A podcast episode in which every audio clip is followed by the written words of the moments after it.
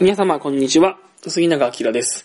この番組はですね、あの、リハビリ職のために、えー、使えるコミュニケーションのコツをですね、ポッドキャストでお送りしていこうという番組です。はい、まあね、14回目の放送ということになりますね。まあ、この14回目どんな感じで今録音してるかと言いますとね、今日はあの、シルバーウィークの、えー、最終日、正確にはシルバーウィークの、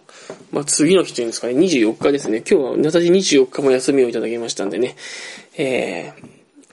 最後の日にですね、ちょっと朝早く起きて、今から録音をしようかというところでやっております。朝今5時ですけどね、朝5時から起きてですね、朝ってのはね、ちょうどね、あの、家族のものみんな寝てるんで、ちょうどいいかなと思って、朝5時から起きてこそこそとですね、録音をして、今日も進めていきたいなと思っております。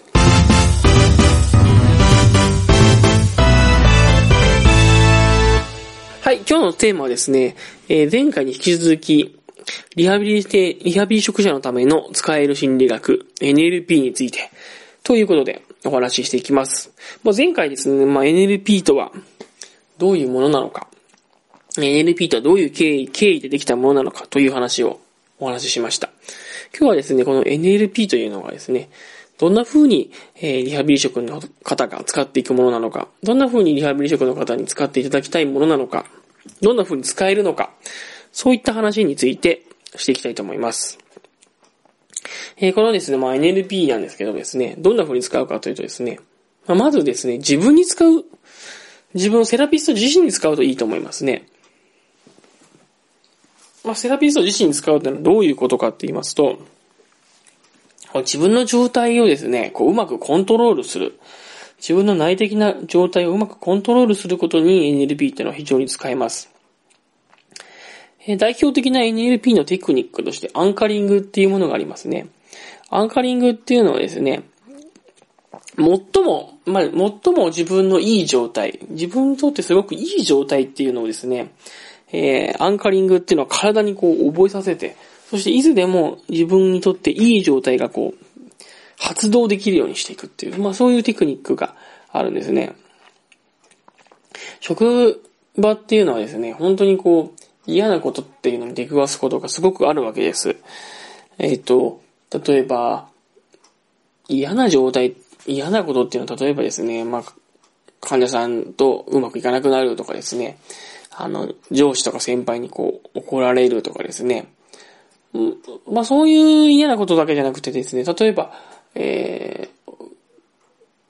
ー、なんかこうミスをしてしまうとかね、仕事ですごくミスをしてしまって、それでこう自分の中のこうテンションがこう落ちちゃうとか、ああ、自分ダメだなと思っちゃったりとかですね。うん。例えばこう看護師さんに何か申し送りしなきゃいけなかったけど、それをついつい忘れてしまう。それで後で看護師さんに怒られてしまったりとか、まあ怒られるまではいかなくても、えー、こんな風に困ったのよという風にこう、こう苦情が来たりとかですね、ああ、すごくこう、看護師さんとか患者さんとかに迷惑をかけたなという風に、すごくこう自分でそのことを思い出して落ち込むと。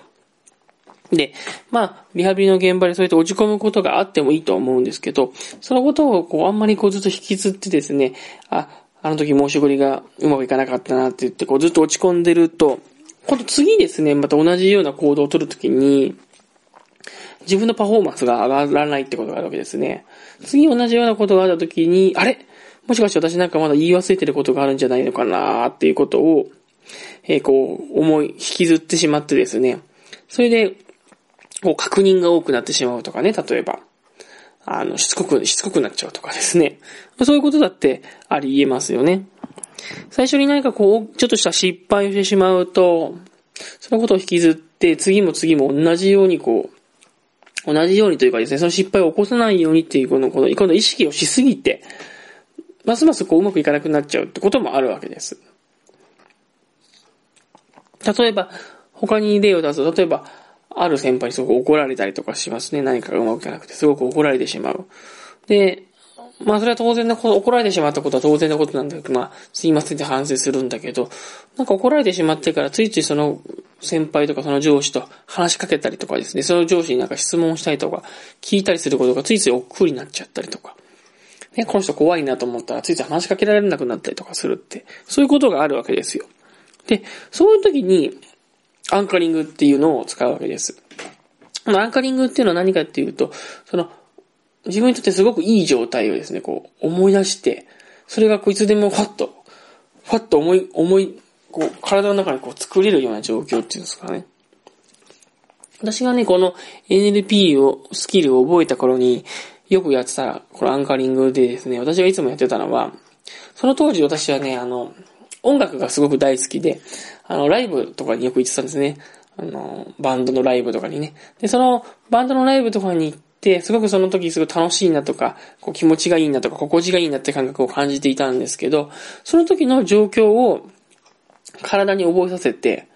それでそれを、あの、アンカー、アンカリングしてたんですね。例えばライブハウスの、その、風景で、どういうふうにアンカリングさせるかっていうと、五感で自分、五感でそれを思い出せるようにするんですね。視覚と聴覚と体感覚って NLP では言うんですけど、視覚、目で見えるもの、それから耳で聞こえるもの、それから体で感じるもの。で、体で感じるものは、えー、なんかですね、動き、自分の動作と、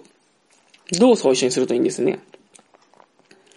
で、私はライブがすごく好きだって、その時の、ライブを見てる時のですね、この視覚的な状況、ライブハウスの絵とかですね、なんかバンドを演奏してる様子とかっていうのをまず視覚で、えー、思い返して、それから聴覚、この耳でその音楽の音ですね、音楽のその歌、歌の音を思い返して、それ、それと同時にですね、セットにしてですね、自分体の動作、私はこう、握り拳をギューッと握りしめるっていう、そういう動作をアンカーに使ってたんですけど、その握り拳をギューって握りしめる動作をすると、そのライブハウスに行ってよく音楽を聴いてた時の、その、その時の自分の状況にこう、ふっと入れると。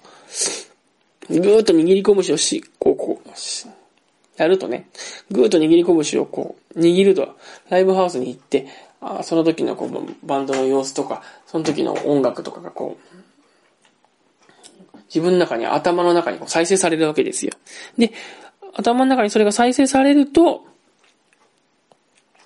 今自分がまさにこうライブハウスに行ってテンション上がってる時のような状況になって、それで最初に言ったようなですね、嫌だなとか失敗しちゃったなとかモチベーションが上がらないなって言って自分の状態がこう一瞬で切り替わると。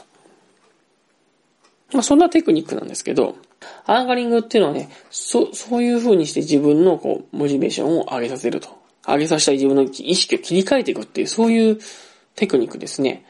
そういうものがあって、NLP はそんな感じでよく使いますね。自分の状態をコントロールする。で、こんな風に嫌な気分を変えるわけです。だから、さっきみたいに上司に怒られちゃって嫌だなーって気持ちが残った時に、私だったら手、握り拳をギューッとこう握り拳を握ると。そして、昔好きだったライブハウスに行った時のような状況をこう思い返すと気持ちが盛り返ってきて、嫌だなと思うんじゃなくて、よしここをなんとかうまく切り替えて頑張っていこうというふうに気持ちを切り替えたりとかですね、するわけですね。で、あ、こういうふうに自分の感情とか自分の心の状態って一瞬でこうパッと切り替わっていくんだっていうのをですね、NLP を教えてくれるんですね。で、今度はですね、この嫌な気分をこう切り替えていくっていうね、そういうテクニック、そういうことができるようになってきたら、今度はですね、自分の目標設定にも使っていくんですね。これはこの間ね、あの、ちらっとお話ししましたけど、NLP は目標設定に使えますよっていうふうに言いました。えー、これに使ってきます。で、NLP ので使っていくこの目標設定に使っていくっていうことなんですけど、これもですね、最初にですね、まず自分の目標を立てれる状態、自分が目標を立てれる状態をですね、まず自分の中で作るっていう、自分の体の状態を作っていくとこからスタートするんですね。目標を立てるっていうふうに言っても、だから自分のこう状況がですね、こう目標立てていくようなですね、こうワクワクモード、ね、ワクワクモードみたいなものをこう作っていかないと、なかなか目標って立てられないんですよね。ワクワクモードってのは何かっていうと、なんかこう、自分がこう未来に対してこう希望を持ってて、ワクワクしててですね、何でも自分にはできそうだなっていう感覚があったりとか、うん、自分にはこう、もっと可能性があるんだなっていうのを感じていたりとか、自分の未来はこう無限大に広がってて、こう何でもできて、自分は自由にいろんなことができるんだって。だから、そういう感覚がこう自分に満ち満ち溢れている状態を、まず作っていくと。自分の中にね。そうじゃないと目標がこう立たないわけですよ。あの、そういう自分の中にこう、リソースフルって言うんですけど、リソースフル、要はなんかこう、リソースフルっていうのは要は、自分の中にこう、能力とかパワーとかエネルギーとかそういうものがこうすごくこう詰まっているような状態っていうんですかね。そういうワクワクモードを自分の中にこう作ってる。そういう状態で目標を立てていかないと、あの、冷静にね、分析して、今の自分の現状を分析して、頭で考えて目標を立てると、すごくこう現実的な目標だったりとかですね。本当にもう、今の現状が嫌だからそれを変えたいです。程度のですね。本当にちっちゃい目標しか立てられなかったりとか、そもそも目標が立てられない。目標立てるって言ってるのに、私には今こんな問題があって困ってますとかね。あんな問題があって困ってますとか。そんなことに今、今こう苦しんでますみたいなですね。問題ばっかり出てきちゃうんですね。だからまず自分にワクワクモードを作るっていうのがすごく大事ですね。何でもできるんだとかね。何でも今、未来には創造性があるんだ。で、それを作るときも、やっぱり最初はですね、体感覚的なところから入るといいかもしれないですね。深呼吸をして、で椅子にこう、ゆったりと座ってね。立っててもいいんですけど、深呼吸をして、椅子にゆったりと座って、で、視線はなるべくこうちょっと上の方を見るようにする。ね。これはアイアクセシング Q って言ってですね、人はですね、上の方を見た方が、えビジョンを描きやすいっていうふうに言われているんですね。視神経の働きでですね、脳が、えー、視覚部、部位、視覚、視覚部位を刺激されるっていうふうに言われてて、上の方を見た方がですね、いろんなビジョンが見えると。いろんな映像が見えるっていうふうに言われてるんですね。まあ、なのでですね、自分の体をゆったりさせてリラックスさせて、えー、背筋を少しこう、伸ばすもしくは背筋を少しこう、なんていうのかな。背中にね、椅子に座ってる人は背中にこう、もたれるようにして、そして上を見ながら、はあ、自分はこれから何、1年先、2年先、3年先、どんな風なものを作っていきたいんだろうか、どんなことやっていきたいんだろうか、どんな状態になっていたいんだろうかな、っていう風にですね、こう想像してみると。ワクワクしてね。そういうモードを自分の中に作っていくっていうのが大事ですね。そういうモードを自分の中に作っていくことができる NLP っていうのは。で、その時大事なことは、もし〇〇ができたとしたら、っていうふうに考えるってことですね。この間、ね、このポッドキャストも何度も伝えてますけど、もし私に〇〇ができたとしたら、どうなっているだろうか。どのようにしてわかるだろうかって考えていくんですね。もし私に子供ができたとしたらどんな風になってるだろうかとかね。私は子供ができる前はよくそんなことを考えてですね、未来を想像してましたね。もし、大型連休が取れたとしたら自分はどんなところに行きたいだろうかとかね。もし自分がこう、最近考えてることは、うちの職場をもっと活気よくしたいと思ってますからね。私は自分の職場をもっと活気よく、活気、活気ある状態にしていきたいと思ってますから、あもし自分が、えー、活気ある職場で働けているとしたら、どんな風にやってるだろうか。どんな、どんな時に自分は、あ、今自分の職場が活気あるなって思えるようになるだろうかっていう風に考えるようにしてますね。あそうすると、活気ある職場で働いてるとしたら、どんどん職員がですね、あんなことやりたい、こんなことやりたいって自分の目標とか、自分のやりたいことを言うような職場になってるかなとかですね。こうみんながこう、挨拶するときにですね、利用者さんだけじゃなくてスタッフ同士で挨拶するときもすごく笑顔が溢れてるんじゃないかなとかね。え朝のこうミーティングからすごくこう、笑顔とか笑いがこうもっともっと出てるんじゃないかなとかね。自分自身もこう職場に行くのが楽しみで、職場に行ったらあれしたいな、これしたいなって自分の中にもそういうパワーがこう溢れてるんじゃないかなとかね。まあそういうことを考えると。で、こういう風に未来こうなってたらいいなって想像することっていうのは、自分の中にそのワクワクモードみたいな、こう自分の中にリソースフルな状態、いい状態っていうのができてないと、まあ作れないんですよね。で、こういう自分のその状態の、ステートマネージメントって言うんですけど、自分の状態のコントロールの仕方、ね。こういうのを NLP ってのは教えてくれる。それがね、すごく面白いところですね。さっき言ったように、こう、落ち込んでる状態、ね、自分が落ち込んでる状態をこう切り替えていくような、そういう自分の状態の変化の仕方も NLP で教えてくれるし、まあ自分が落ち込んではいなくてもですね、ついついこう冷静に真面目に真剣に考えすぎて問題ばっかりこう考えてしまうので、問題ばっかりこう自分を出してしまうので、もっともっとワクワクして楽しくこう自由にですね、発想、発想力豊かにこう、こう目標を立てたりとか、やりたいことを見つけて、こう自分のモチベーションを高めていくとかね。そういう自分の state のコントロールの仕方をも教えてくるのが NLP のやり方ですね。やっぱこういうふうにですね、自分自身のこうしコントロールの仕方をまず覚えるっていうのがすごく大事だなと思います。やっぱ仕事を自分自身がそうやって自分の状態をコントロールできるようになって、行くからこそ自分の仕事が楽しくなってくると。で、やっぱりね、仕事は自分楽しくやってきて、毎日仕事を楽しくやるっていうことが、これは結果的に患者さんとか利用者さんにいい影響を与えていくと思うんですよね。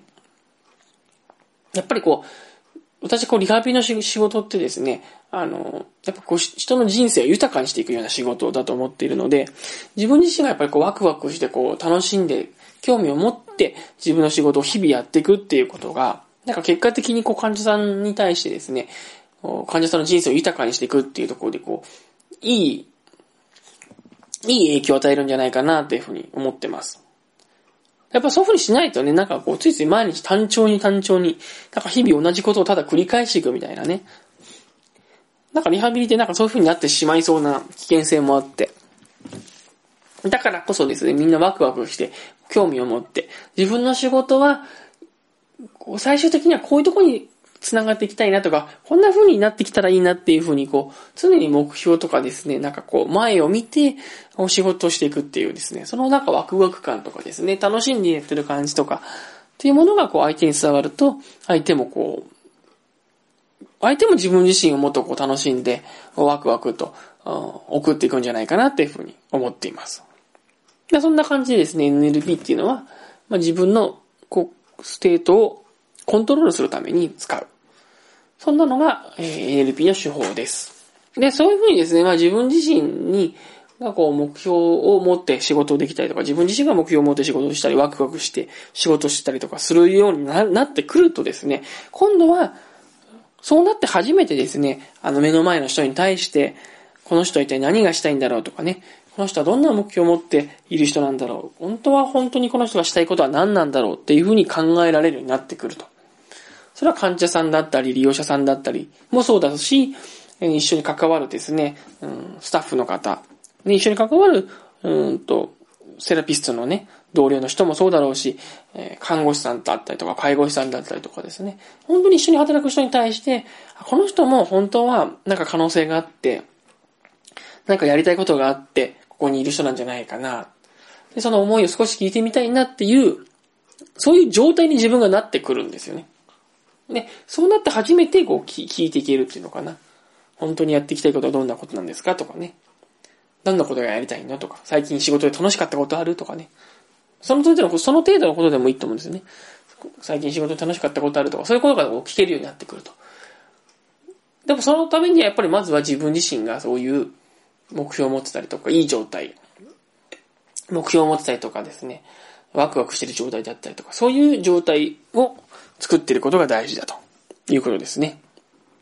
そんなのが NLP のこう臨床で使えるスキル。NLP が臨床で使えるぞと私が思っているところです。それからですね、今日はですね、こう NLP の本、ことについてもう少し詳しく教えてほしいという方のためにですね、こう、NLP の本を紹介してほしいという声もありましたんです、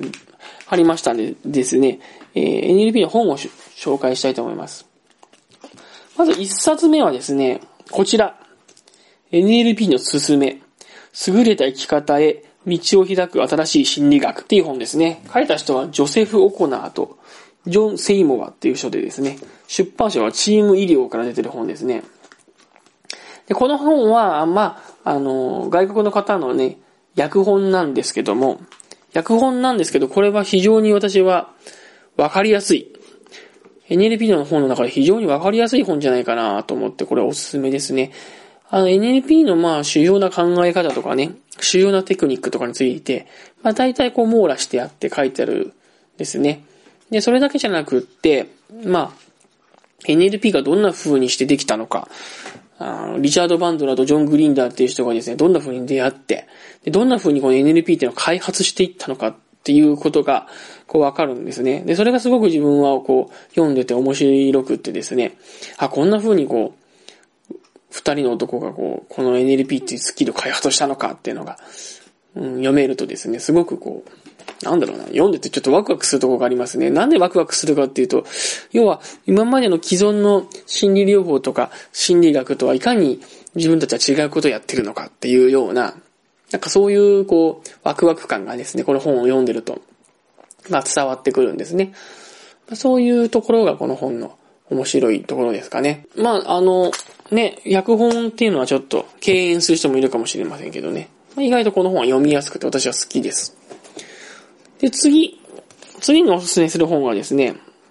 えー、心の動きが手に取るよう、心の動きが手に取るようにわかる NLP 理論。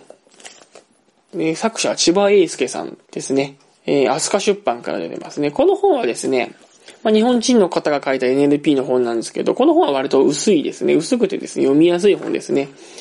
もう本当に NLP の、こう、なんでしょうね。わ、一番わかりやすい NLP の本とかね、NLP の本でいっぱい、最近日本人が書いたものもいっぱいあって、わかりやすさを売りにする本って結構最近いっぱい出てるなと思うんですけど、この本は割と古い本でですね、このわかりやすい、わかりやすい NLP 系の本、わかりやすい系の本、まあちょっとなんか私の中ではそういう分類しますけど、わかりやすく伝えましたよ的な本の中では結構古い本で、えー、じゃないかなと思うんですけど、この本もすごいわかりやすいですね。読みやすい。この本を読んで私は NLP を本格的に勉強してみようかなと思った。そんな本なんですけど、まあ、NLP ってこう何かっていうのが一言でですね、この、なんとなくを突き詰めて考えるのが NLP ですよって書いてあって、これがなんか私にとって、こうすごくヒットしましたね。自分のことをあなたはどれだけ分かってますかと。そういうふうに問われて、十分分かってますっていうふうに言える人は少ないんじゃないかと。みんな自分のこと分かってるつもりなんですよと。あなたはなんでこの本を手に取ったんでしょうなんとなくタイトルに惹かれたから。なんとなく面白そうだったから。しかしこのなんとなくっていうのをもっと突き詰めて考えるのが NLP なんですよっていうことが書いてあってですね。まあな、NLP の N っていうのはこう神経、五感のことを言ってますね。人がなんとなくこう見たり、なんとなく聞いたり、なんとなく感じていることをですね、どうやってこう人が言葉にして、そして頭の中で整理しているのか。その構造をですね、こう突き詰めて考えていくっていうのかな。それが NLP なんだってことが書いてあってですね。まあなんかすごくこれは面白いですね。こうビジネスの場とかね、特にビジネスの場でどんな風にこの NLP のいろんなスキルを使っていくかってことが書いてあってね、わかりやすくこの本もすごく好きですね。あ、NLP ってこんなもんなんだっていうのが、もうさっき言ったこの、ジョセフ・オコナー、ジョン・セイモンの NLP の勧めと、この千葉インスキーさんのこの、心の動きが手に取るよ取るようにわかる NLP 理論。この2冊を読めば大体 NLP ってこんなもんなんだなーっていうのがね、わかるかと思いますね。おすすめです。で、次3冊目ですね。3冊目はですね、医療、看護、ケアスタッフのための実践 NLP セルフコーチング。この本がね、私、好きですね、この本は。帯にはね、頑張るあなたが燃え尽きないために、職場でボコボコ、研修中にノックダウン、愚痴をこぼす相手もいない。リーダーって辛かったんだな研修担当筆記、NLP で自分のケアの仕方を学ぶっていうですね、本ですね。自分自身のケアへは、ケアは、他者へのケアの土台でした。生老病死の現場で毎日働き続けるのだから、自分のケアについて何の訓練もなく、知識もなければ、誰だって参ってしまって当然です。そんな医療従事者自身のサポートに取り組む医療、医療 NLP プラクティショナーとメディカルコーチャーが自分らしく生きていくためのプロフェッショナルな知恵と技術を一冊にぎゅっと詰め込みました。もうダメだと思ったら本書を開いてみてくださいと。書いてあってですね、まあ医療とか看護とかね、こういう現場でどういうふうに NLP を使ってこう自分自身の状態を良くしていくかってね、そういうことが書いてある本ですね。これ書いた人はね、スザンヌ・ヘンウッドとジム・リスターって言ってね、オーストラリア人って書いてあったかな？確か。オーストラリアだったか、ニュージーランドだったかね、の方が書いた本なんですけど、これは本当にね、もう自分自身のケアの仕方を NLP を使って、どうやって身につけていくかっていうことが書いてあるんですね。で、本当にね、いろんなね、看護師さんとコーチのやりとりとかね、臨床検査技師さんとのコーチのやりとりとかですね、自分のこう、キャリアに悩む看護師さんがどんな風にこう、コーチングをして、えー、コーチングをしてまた、こう、やる気を高めていくかとかですね。まあ、現場でリーダーをやっている看護師さんがですね、この、その、どんな風にこう、困っていて、それで、どうしていくかとかですね。そういうこう医療従事者にこう特化した NLP とかコーチングとかの使い方が書いてあってですね、これもすごく面白いですね。でよく書いてあるのはやっぱりこう自分はどうなりたいかと。どんな自分になりたいんですか？職業人としてどんな自分になりたいんですかってことをよくよく考えてみてくださいってことが書いてありますね。すごく面白いんですよ。なんかこう、医療従事者っていうのは実はすごくこう、目標設定っていうのをしづらい仕事なんですよっていうふうに書いてあって、それが他の仕事とは違うんだということも書いてあるんですよね。あの、これがすごく面白いなと思いましたね。その、医療従事者だからこそですね、その、目標を立てづらいと。例えば家を作る人とかね、あの、家を建てる人とか、なんか売る人とかであればですね、目標何個にしようとかね、何個家を売りたいんだとかね、売り上げをいくつにしたいんだとか、家を建てる人だったらこの家を建てれば自分の目標が一つ達成するとかっていうふうにですね、目標を立てて、たこう、取り組んでいくっていうのはすごくわかりやすいんだけど、医療とか看護の場面っていうのはですね、なかなかその目標っていうのは立てづらくって、どちらかというとこう、問題がどんどんどんどん降ってくると。問題がいろんな問題が降ってくるんで、それにただただ対処しているのは医療の現場なんでね、なかなかこう適切な目標を立てるっていうのはすごくこう難しいんですよと。だけど、そうなんだけども、それ、それは、それはそうなんだけど、やっぱり自分自身にとって、こう、自分のキャリアについて考えてみてですね、自分はどんな目標に、えー、立てていきたいのかっていうのも、が大事なんだよってことが書いてあってですね。これはすごく面白いなと思いましたね。なんかですね、その、医療従事者の目標設定っていうのは、要はちょっとなんか、こう漠然としすぎちゃうっていうようなことが書いてあるんですね、この本はね。なんか要は、できるだけ多くの患者さんの命にできるだけ大きなプラスの影響を与えるみたいなですね。こんな目標を、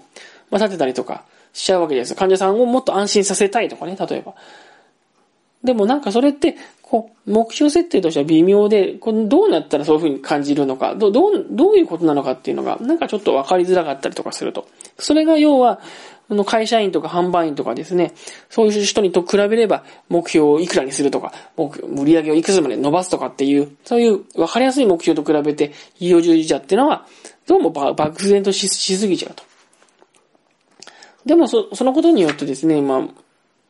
自分は何のために働いてきたのか、目標設定がうまく立たないとね、自分は何のために働いてきたのか、どんなことをやっていきたいのかっていうのが分かんなくなっちゃって、まあその要は自分自身のモチベーションが下がってしまうってことですよね。で、そういうことがあるので、まあ目標を立てなきゃいけないってことなんですけど、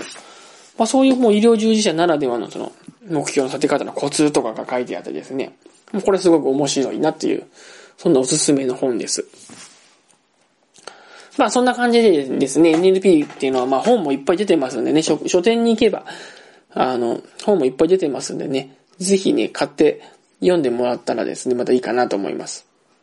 はい、そんな感じでですね、今日はですね、リハビリ職のための使えるコミュニケーション心理学、NLP についての後半ということでですね、まあ実際具体的に NLP というですね、考え方とか NLP のスキルをリハビリ職がどんな風に現場で使ってもいけばいいのか、どんな風に使っていけばいいのかっていうことですね。どんな風に使ってほしいのかっていうことについてですね、いろいろお話をさせていただきました。は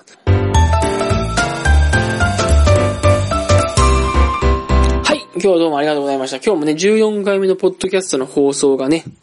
これで終わりになりますね。えー、今日の放送はいかがだったでしょうか今日はね、あの2回、2回連続でね、9月は2回連続でいろんな NLP についてのお話をね、してみました。まあ、改めてね、自分がこう、お伝えしている NLP っていうものがどんなものなのかっていうのがですね、ちょっとポッドキャストで伝えられてよかったかなというふうに思っております。次回はですね、10月の放送になりますね。10月の11日と25日ですね。11月の11日と25日。で、次回はですね、あの、この間先日ね、録音したポッドキャストで録音したインタビューのですね、あの、状況をですね、お送りしたいと思いますね。次回は。次回はですね、あの、臨床実習生がスーパーバイザーとうまくやるコツっていうのをですね、先日あの、ポストさんっていうですね、あの、ホームページの方でインタビューに答えたんですけども、ポストインタビューってやつですね。あれに答えたんですけども、まあ、その時ですね、もう、もう一個別撮りで私が音声を取りまして、で、まあ、そこのポストのインタビュアーさんから、こう、聞かれた質問に答えるっていうですね、まあ、そういうインタビューを取ったんです。で、その時にですね、話したことがその、臨床実習生がどうやってスーパーバイザーとうまくやっていけばいいのかっていうですね、スーパーバイザーとうまくやっていくコツみたいなものを聞かれたんでですね、それについてちょっとお話しした音声があるので、来、次回のですね、放送はそれについて、えー、その放送を流していきたいと思います。あの、ちょっとね、あの、喫茶店で撮った、あの、やつなんで、ちょっとね、音声的にはちょっと、わ、音が悪いところもありますけどね。まあちょっと内容はすごく面白いと思うんでですね、ぜひ聞いていただければなと思っております。はい。それではですね、今日の放送はこれで終わりにしたいと思います。皆様どうもありがとうございました。